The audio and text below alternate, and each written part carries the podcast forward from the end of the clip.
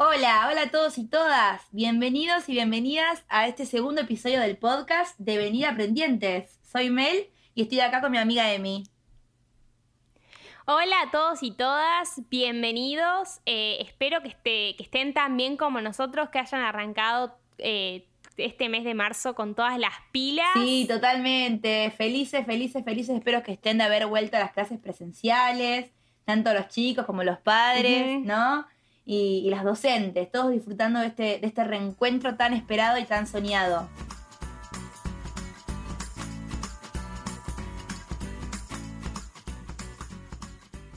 Bueno, Emi, ¿querés contarnos un poco de la temática para este que pensamos, ¿no? Para este segundo episodio. Sí, sí, por supuesto. Para este segundo episodio, la temática que tenemos preparada es tecnología en la educación. ¡Wow! Tal cual. Qué tema, ¿no? La verdad que sí, es un tema que nos ha tocado a todos. Eh, y en este último año con, la pandemia, pero que eh, si nos ponemos a pensar, la tecnología es algo que nos atraviesa hoy en día, eh, algo que viene con nosotros desde las casas, los, niños y, y, niñas hoy en día ya se dice que están con, la tecnología incorporada, pero yo creo que no es tan así. Yo creo que sí que es algo que ellos eh, obviamente han nacido y viven en un mundo eh, atravesado por la tecnología, pero que todavía no es que porque estén en un mundo atravesado con la tecnología lo saben Tal cual. Y es algo Tenemos como un rol eh, esencial los docentes o los profesionales en ese sentido, ¿no? De no pensar que porque ellos han nacido en una era digital, eh, saben cómo acceder a la información. Y es nuestro rol el, de enseñar eso, ¿no? Cómo acceder correctamente o cómo discriminar eh, información y aprender a través de esos medios que ellos ya tienen. Y el, y el uso de las tecnologías, ellos pueden, eh, los estudiantes de hoy en día pueden saber cómo navegar un iPad o, una tablet o un teléfono, pero eh, y lo que yo me he dado cuenta acá es que los pones enfrente de una computadora y muchas veces no saben qué hacer porque están acostumbrados a, tocar ah, lo, que, quieren. A lo táctil y no navegar con el mouse o, tipear con, el teclado, ¿no? Y son cosas que uno por ahí no, no se da cuenta hasta que las tiene enfrente, la verdad. Pero bueno, por eso pensamos que estaba bueno un tema para tocar. ¿Cómo influye la tecnología en la enseñanza y el aprendizaje y, como una herramienta eh, didáctica y pedagógica? Sí, tal cual, tanto en la escuela, ¿no es cierto?, como en el consultorio psicopedagógico también. Y bueno, Emi, ¿qué significa eh, o, qué es lo que tenemos en cuenta cuando hablamos de tecnologías? Cuando hablamos de tecnología, lo que lo que para mí tenemos en cuenta es eh, desde, desde los materiales que utilizamos, tipo el hardware, eh, las computadoras o, las tablets o los teléfonos o cualquier eh, tecnología que tengamos en el, en el, salón, incluso un televisor, también se considera tecnología. Eh, hasta eh, los diferentes programas eh, y, juegos o aplicaciones que podamos llegar a usar con los estudiantes, con los niños, con, nuestros pacientes, para, acercar, para, acercar aprendizaje y enseñanza. Claro, como todas las, herramientas que tenemos a mano ¿no? y, que, y que posibilitan procesos de aprendizaje. Eh, creemos eso, ¿no? Que las TICs, las tecnologías de la información y la comunicación, son herramientas que posibilitan aprendizajes y que hay que tenerlas en cuenta tanto en la escuela como en el consultorio, porque los pacientes ya las traen consigo mismas. Si bien eh, quizá haya cosas que tengamos que enseñar explícitamente, eh, está bueno porque mm, los motiva, ¿no, Emi? como que hay una motivación. Está bueno, Está bueno eh, eh, tomar eso, tomar lo que, lo que ellos traen, lo que nuestros estudiantes o nuestros pacientes traen con, ellos, que es parte de su día a día, para incorporarlo en el aprendizaje y usarlo como una herramienta. Como vos dijiste, es los motiva, es les provoca curiosidad.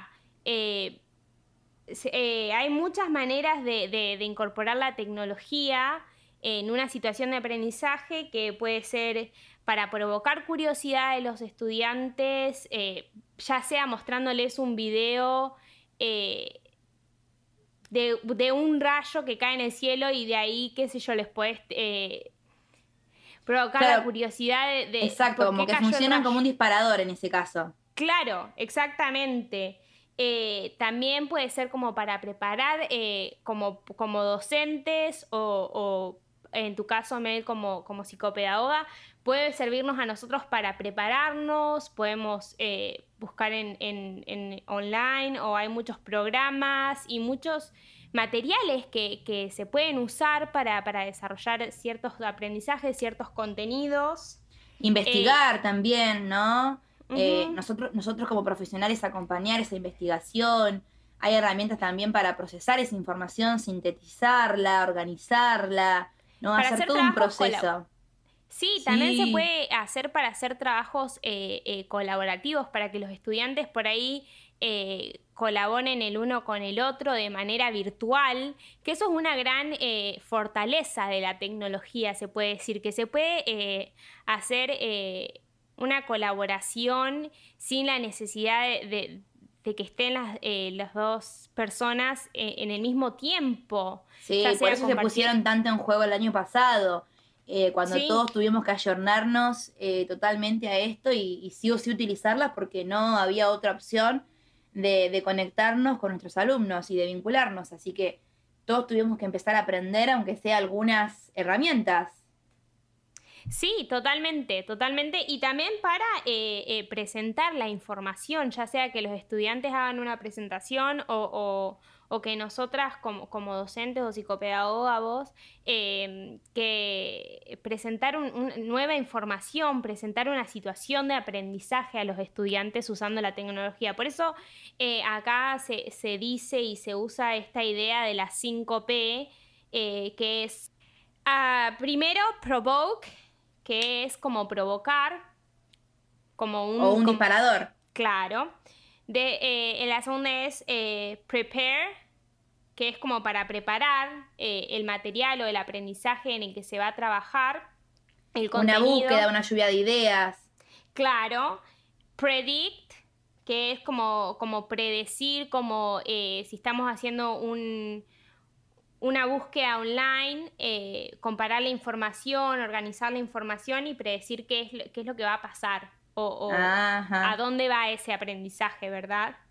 Después, eh, la cuarta P es produce, que es ya producir algo. Eh, claro, crear un mapa conceptual después de haber investigado, o un mapa mental, un, un folleto, un póster. Sí, que esto va más vinculado a la idea de que, de que los alumnos eh, se vinculen con ese contenido y, hagan un aprendizaje significativo. Y lo último, eh, la última P es eh, present, que es ya presentar... el, producto final. El Ahí producto sería. final, sí, lo, que aprendí. Claro. Y nada, estas son eh, algunas de las maneras en las que la tecnología se puede utilizar eh, dentro de, la pedagogía y en la didáctica. Eh, la tecnología, nada, tenemos innumerables programas, aplicaciones, juegos que pueden ser transformadores en, este proceso de aprendizaje, porque lo sacas a los, a los, a los alumnos, a los estudiantes de, la fotocopia con el trabajo práctico. Del formato papel. Del formato papel, tal cual. Sí, que les ofrece eh, mirar el aprendizaje de otra manera. Y también eh, un aspecto importante de la tecnología que vamos a hablar también más tarde es eh, ofrecer una manera una herramienta, es una herramienta que eh, nos permite llegar a, los alumnos y a todos los diferentes tipos de, modalidades de aprendizajes. Claro, y bueno, cuando hablamos de incorporar las TICs, ¿no? De incorporarlas en el proceso de aprendizaje, eh, pueden aparecer tantos ventajas como desventajas, ¿no es cierto, Emi?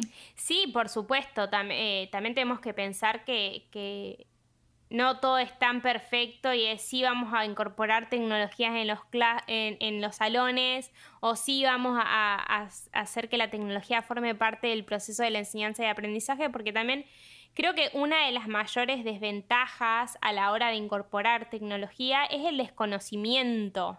Eh, mm. de que muchos, eh, me incluyo, no estamos familiarizados con las diferentes herramientas o con los diferentes programas que están que, están disponibles para, aprender. Para... Claro, y también por otro lado, eh, la cuestión de, la, de que no todas las escuelas tienen las tecnologías garantizadas. Hay realidades muy distintas, por lo menos en Argentina sucede mucho eso. No todas las escuelas cuentan con las herramientas necesarias para poder incorporar las TICs en el aula.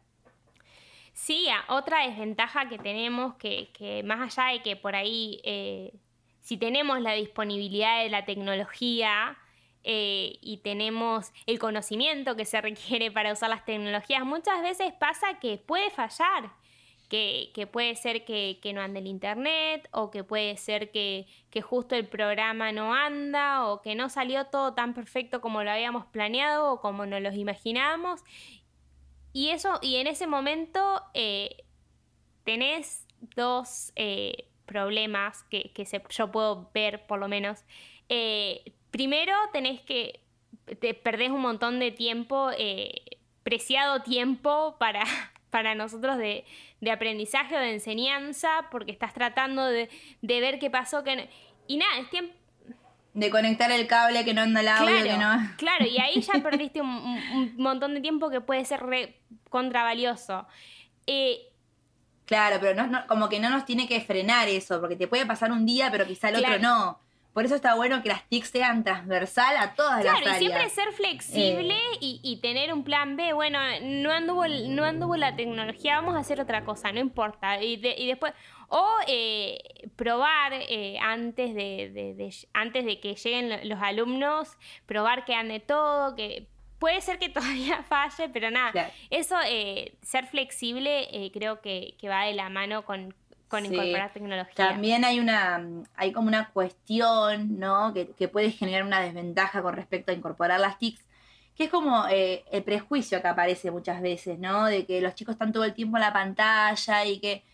Sí, es cierto, pero las tecnologías no son buenas y malas en sí mismas, sino que tienen que ver con el uso que le damos ahí está el rol del profesional, ¿no? El rol del docente o el rol del psicopedagogo, que utilice esas herramientas en un buen uso para poder eh, generar estos procesos de aprendizaje. Hay que acompañarlo, no es que le entregamos la tablet o le entregamos la, eh, la compu y los pibes eh, hacen todo solos, ¿no? Sino que acompañamos ese como, proceso. Es como decíamos al principio, por más que, lo, que, nuestros estudiantes vienen con con la tecnología porque es parte de su día a día, muchas veces no saben cómo usarla y cómo usarla de una manera productiva.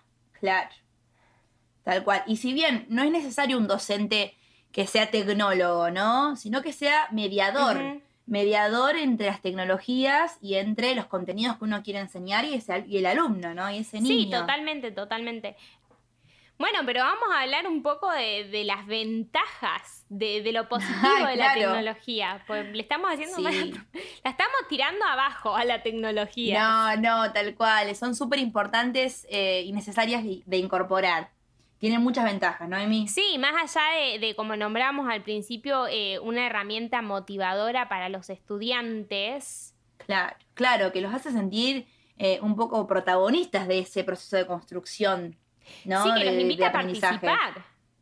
Sí. Que es. Activamente. Que es. Eh, nada, vamos a usar algo con, lo que vos eh, sos. Eh, estás en contacto todos los días, vamos a traerlo a la escuela. Vamos a traer el, mundo, tu mundo a, la escuela, al salón o al consultorio o, donde quiera que se esté dando. Vos sabés que mm, una de las incorporaciones últimas que hice dando clases, por ejemplo, fue el de la gamificación. No sé si sabes lo que es, Emi. ¿Sabes lo que es gamificar? Gamificar tiene que ver con incorporar algunas cuestiones del juego, ¿no? Como, por ejemplo, las vidas, ¿no es cierto? Cuando, cuando estás jugando un videojuego y perdés vidas. Sí. O, o, los premios, cuando ganas monedas, o juntás para conseguir, o quedás en la tabla en el nivel superior, conseguir el mejor puntaje. ¿no? Como traer todas estas cuestiones del juego, ¿no? Implementando un contenido. La verdad que ha tenido mm, eh, resultados muy positivos porque los chicos se divierten, juegan y aprenden. Eh, es así, a través del juego. Sí, sí, además eh, incorporando la tecnología en, aunque, aunque no sea con el juego, aunque sea hoy les voy a enseñar historia o, ciencias naturales usando tecnología. Los nenes se, se, copan. Se reenganchan. Porque a ellos les gusta, porque ellos se sienten atraídos. Eh, pero además, yo creo que la mayor ventaja de, incorporar tecnología es que nos permite eh, diferenciar. Y acá el tema de la diferenciación es eh, algo que se tiene muy, muy en cuenta, yo creo que en todos lados. Pero eso, de tratar de, alcanzar a todos nuestros, de, llegar a todos nuestros estudiantes. De darle a cada uno lo que necesita. Sí. Atendiendo Su, su, estilo de aprendizaje.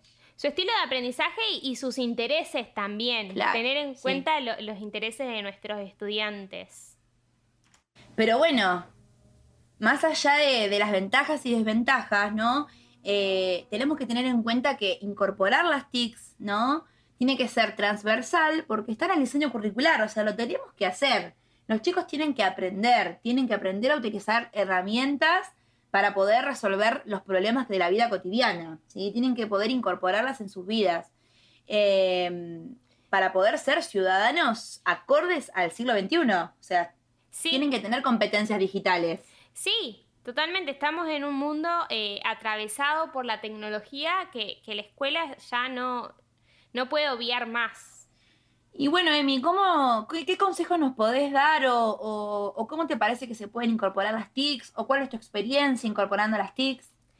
Eh, bueno, la verdad que eh, lo que yo he visto acá y lo que he aprendido eh, a lo largo de la carrera, para incorporar las TIC, un modelo que se usa mucho para evaluar el, el currículo, las planificaciones de los docentes o viceversa, eh, como una guía para planificar eh, incorporando las ah. tecnologías.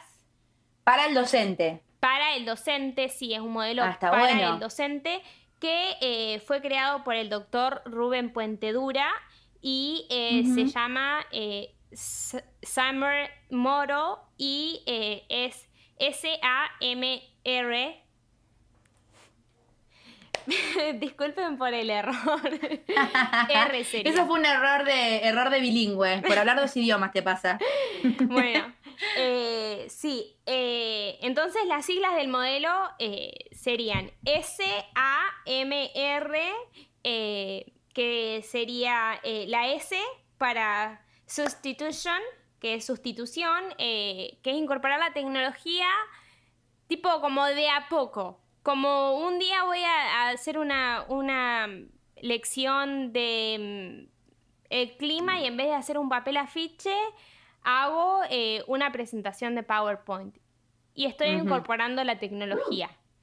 Eh, después la A que es eh, para, por augmentation, que sería como un incremento, como darle un lugarcito más a la tecnología, como que está bien que sea una, herramienta que sustituye algo, pero que le da un otra mirada. Sí, como que le da ah. un extra a esa, a esa situación de enseñanza o aprendizaje. Por ejemplo, suma. claro, claro. Eh, y después eh, tenemos modificación, que ya ahí es eh, modificar la tarea. Es como que ya sea de los estudiantes están escribiendo, eh, haciendo un, ensayo o un poema. Bueno, que en vez de hacer un ensayo o un poema eh, en el cuaderno, lo hagan eh, en, un Google Docs, en un documento de Google, o que lo, o que lo publiquen en un, en un blog en un blog de Eso está buenísimo, cuando pueden compartir sus producciones, está muy bueno. Y modifica la tarea, modifica la tarea, le da un, le da un, propósito. El, alumno se siente más eh, motivado a escribir, porque, o sea, ¿por qué estoy escribiendo en, mi cuaderno? Para verlo yo, para que me lo corrija la maestra, que me ponga rojo, eh, eh, los acentos en rojo. o, o para compartirlo en el mundo, compartir mis ideas con el mundo, o, que alguien más lo vea, o que alguien más me pueda dar su opinión en, mi escritura. Sí, es el propósito comunicativo. Claro, y ya estás modificando totalmente es, es, esa tarea, totalmente es ese proceso de aprendizaje, ya estás dando otra mirada. Y por ahí es lo mismo. Y además también pensar que no es que todos los contenidos los vamos a trabajar a través de las TICs, sino que vamos a seleccionar o vamos a eh, a ver cuál es el contenido que me sirve para poder implementar tal cosa, para que los chicos aprendan tal cosa, ¿no? Priorizar. Sí, y, y, no es como que, bueno, listo, sacamos, o sea, no más papel y lápiz, no más fotocopia, ahora todo es tecnología. No, es como encontrar un, balance. Hay cosas que se puede incorporar la tecnología, hay momentos en los que no se puede incorporar la tecnología, por eso hay que ser muy conscientes y yo creo que este modelo... Eh, como que te da una guía.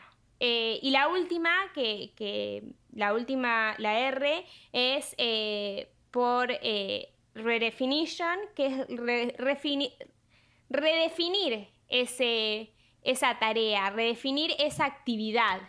Puede ser, en vez de que los estudiantes se paren al frente de la clase y den una lección oral, que, no sé, que hagan, que hagan un podcast eh, contando ah, acerca de cierto evento. Que hagan una presentación eh, digital usando... Eh, me sale Movie Maker, pero Mel, vos que sos más de la tecnología, algo... Sí, puede ser PowerPoint o puede ser Prezi. Prezi, sí, o ¿cómo es ese? otras cosas, o mapas mentales, mapas conceptuales a través de alguna aplicación como Mindomo. Claro. hay muchas cosas, o alguna imagen interactiva. Claro. O hacer videos, o hacer videos, o hacer un programa de A los chicos les encanta jugar a ser youtubers. Así que eso también está re bueno aprovecharlo. Sí, y son un montón de cosas que se pueden incorporar a la tecnología que por ahí, como todo, o sea, empezar desde, desde, lo, que yo, lo, para mí, incorporar la tecnología eh, debería ser de a poco y eh, primero... Y sistemática. De a poco y sistemática. De a poco sistemática y, conocer la tecnología y saberla, eh, conocer la tecnología y conocer nuestro, las habilidades de nuestros estudiantes porque eh, no puedes llegar un día al, salón o, al consultorio y decir, hoy vamos a hacer un podcast, porque por ahí el nene no tiene ni idea de lo que, el lo que es un podcast. Obvio. Ahí está nuestro, nuestro rol de acompañamiento y de enseñanza. Siempre tiene que haber una enseñanza. Entonces sí, incorporar las tecnologías... Eh, Más allá de que después ellos agarran enseguida, ¿eh? Sí. Todo lo que les presentás ellos es como que vuelan. Sí. Pero ahí tenemos que estar nosotras atentas a que se logren los objetivos que nos propusimos. Sí, Sí, eso es muy importante, que siempre eh, incorporar la tecnología con un objetivo eh, y que, sea acorde a, las capacidades, a las necesidades y a los intereses de los alumnos. Eso es muy importante tener en cuenta.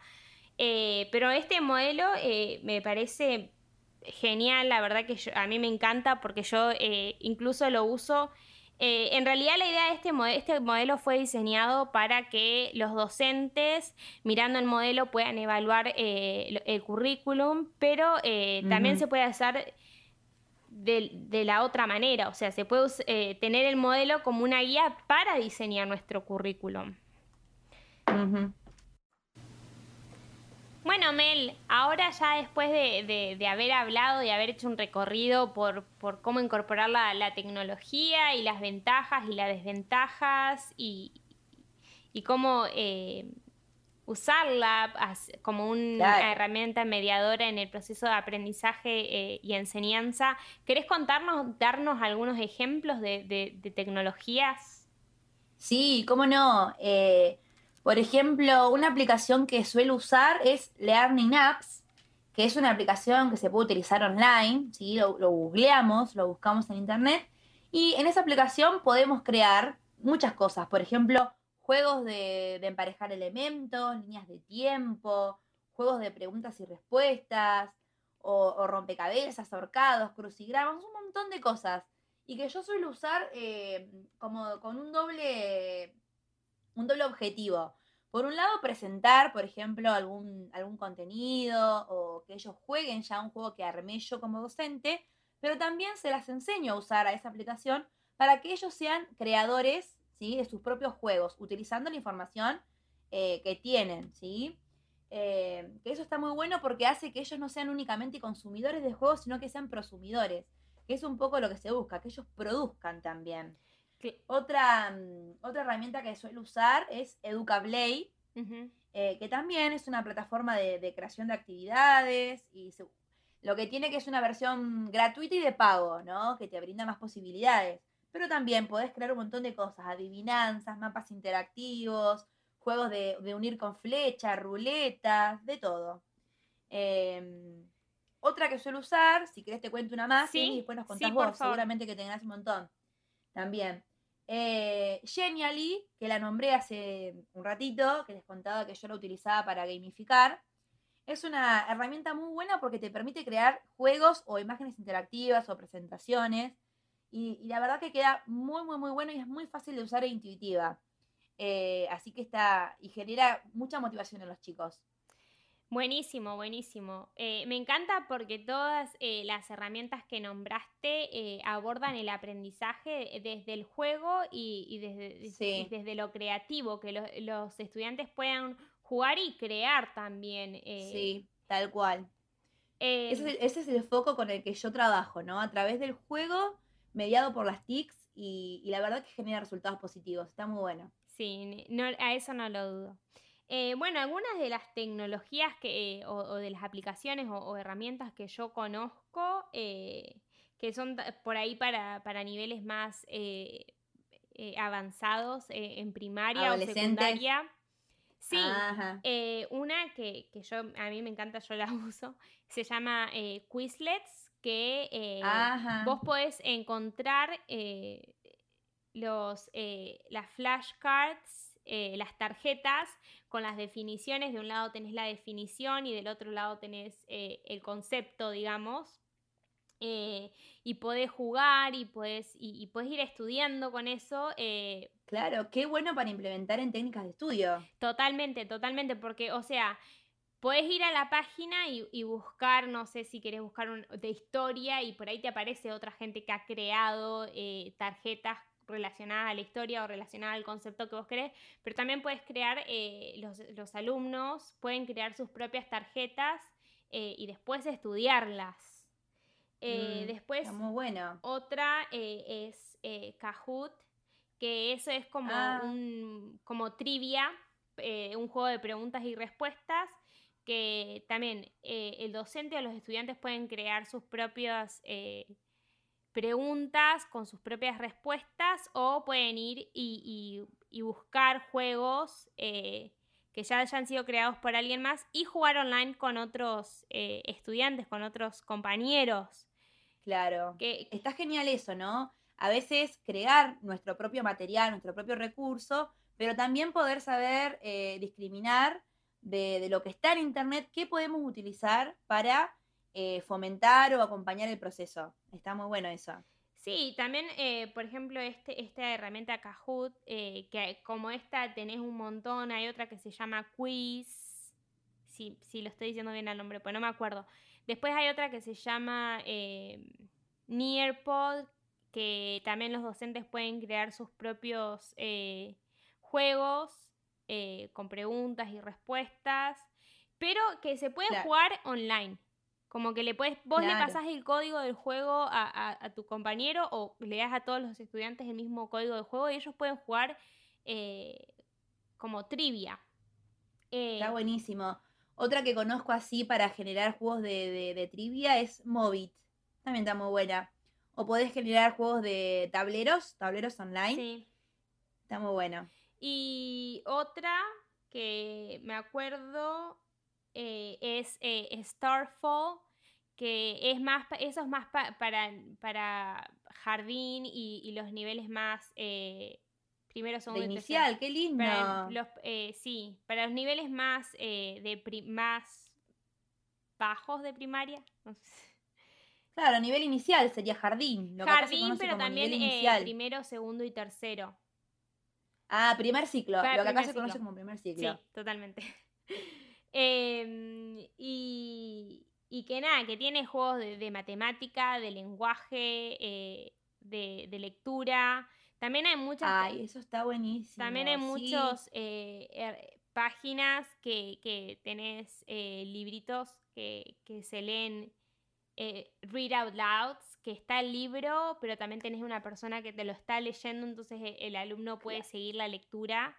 Eh, que nada, eso hay un montón de videos en YouTube, pero también hay páginas. Bibliotecas, bibliotecas online, es verdad, o páginas tal cual, con un montón de juegos ya que eh, listos para, preparados por profesionales, listos para implementar. También eh, eso está bueno de la tecnología, que tenés muchas aplicaciones o muchos websites que, que, que, tienen esto, este concepto de Computer Based Instruction, que es la idea de que los programas tienen juegos o, situaciones donde se presentan eh, situaciones donde el, estudiante tiene que resolver algún, algún problema o leer o escribir una palabra o bueno, lo que fuere, pero, eh, pero, el programa depende en el desempeño del alumno, le da eh, feedback eh, las correcciones, correcciones inmediatas y además el andamiaje que, necesiten. Nosotros eh, en la escuela en la que yo estoy trabajando usamos un programa que se llama Alexia, que es eh, para enseñar, o sea, de lectura y escritura más que nada, y tiene esto, tiene estas actividades donde los alumnos tienen que ir completando unidades, haciendo diferentes juegos o diferentes actividades y si el alumno tiene eh, muchos errores como que no puede completar una actividad, eh, el programa va eh, tipo dándole pistas. O si, si el alumno no puede avanzar, el programa le... ¿Y todos podemos acceder a ese Alexia? ¿O es algo de pago? creo que sí que todos pueden acceder. Es un sitio que creo que hay que pagar una suscripción. La verdad que no estoy muy segura, tendría que buscar más porque yo, eh, ya te digo, recién lo estoy descubriendo y, acá es un programa que usan muchas escuelas y, que realmente eh, genera resultados, porque a veces eh, los maestros no, no... Y además que genera resultados para los estudiantes, también genera información para los, para los maestros. El docente puede tener su, Muy bueno. su clase ahí. Después. Sí, por supuesto. Eh, el docente puede tener su clase ahí, puede ver qué, alumno está avanzando, qué alumno se está quedando y puede reforzar en esa área. Es como un, como un aula virtual, como un classroom, por ejemplo, un sí, Sí, sí, sí. Pero hay un montón de esos programas que son eh, así, Computer Based Instruction, que, que, ofrecen eh, enseñanzas y lecciones y, feedback, le da feedback a los alumnos para que puedan ir progresando y en ese momento, en ese instante, que por ahí en, los salones eso está bueno porque la maestra eh, a veces está ayudando a un estudiante y, otro estudiante se queda atrás o, por ahí la maestra no sabe que ese estudiante eh, hasta que eh, no está no está pudiendo completar las actividades porque no entiende o por, por X motivo, hasta que no realmente llega al final de la prueba, digamos, y nos damos cuenta que el, alumno no entendió nada. Pero ah, sí que yo creo que hay muchas ventajas y es eh, muchas ventajas, muchas herramientas y es algo Sí, y creo que para cerrar, ¿no? Con este segundo episodio, pensarnos y, seguir reflexionando acerca de que es necesario que nos formemos, que sigamos aprendiendo eh, e, de estas tecnologías, tantas, de todas estas herramientas, eh, para poder ayudar a nuestros alumnos y acompañarlos. Sí, tener en cuenta, conocernos, conocer cuáles son nuestras eh, fortalezas y nuestras debilidades en relación con la tecnología y cómo podemos incorporar eh, las diferentes herramientas en el, en el salón, en el, en el, día a día. Sí, totalmente. Eh, pero bueno, eh, si quieren información de alguno de estos herramientas que nombramos o de algo que nombramos en el episodio, no duden en escribirnos. Sí, escríbanos sus dudas, si tienen más ejemplos, lo que quieran. Nos pueden escribir en nuestras redes sociales. Estamos como mel.psicop y emilia-casasoc. Sí, sí, así estamos. Y bueno, nada, se nos fue el segundo, episodio. qué bueno, ojalá que les haya gustado, que, que les sirva y estamos, nos seguimos escuchando. Nos seguimos escuchando. Muchas gracias por estar del otro lado, muchas gracias por escucharnos y, realmente no duden en, contactarnos, en hacernos preguntas, en darnos ideas. Y para la próxima, para el próximo episodio sale encuesta, Emi, a ver qué quieren que, de qué quieren que hablemos. Totalmente, para el próximo episodio los escuchamos. A ver qué, qué es lo que ustedes quieren escuchar. Listo. Adiós, adiós. Muchas gracias, adiós.